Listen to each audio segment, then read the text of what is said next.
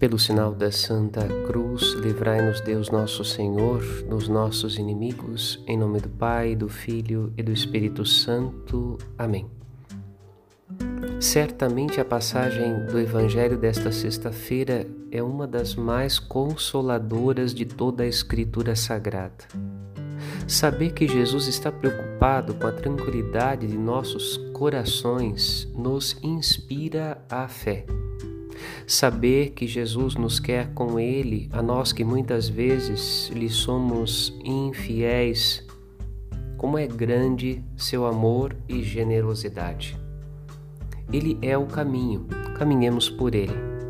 Ele cobre os abismos da humanidade com a ponte do seu corpo crucificado e ressuscitado.